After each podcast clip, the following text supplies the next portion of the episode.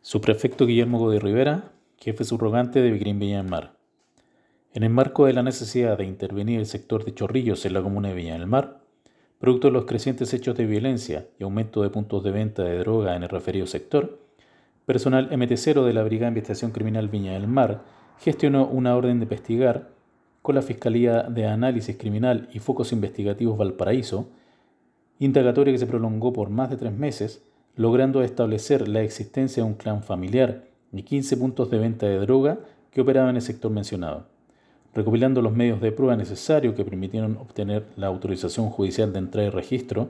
se ejecutó la intervención reforzada en Chorrillos en colaboración con otros 20 equipos MT0 de las regiones de Valparaíso, Metropolitana y Coquimbo, logrando la detención de los imputados investigados y la incautación de cannabis, cocaína base y clorhidrato de cocaína avalados en más de 8 millones de pesos.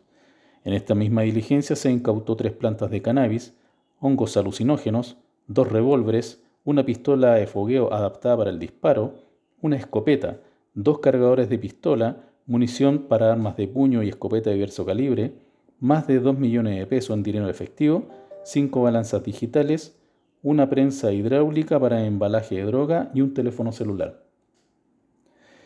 Los imputados fueron puestos a disposición del Juzgado de Garantía de Viña del Mar por los delitos de infracción a la Ley 20.000 e infracción a la Ley de Armas, mientras que los antecedentes de la investigación serán remitidos al Ministerio Público.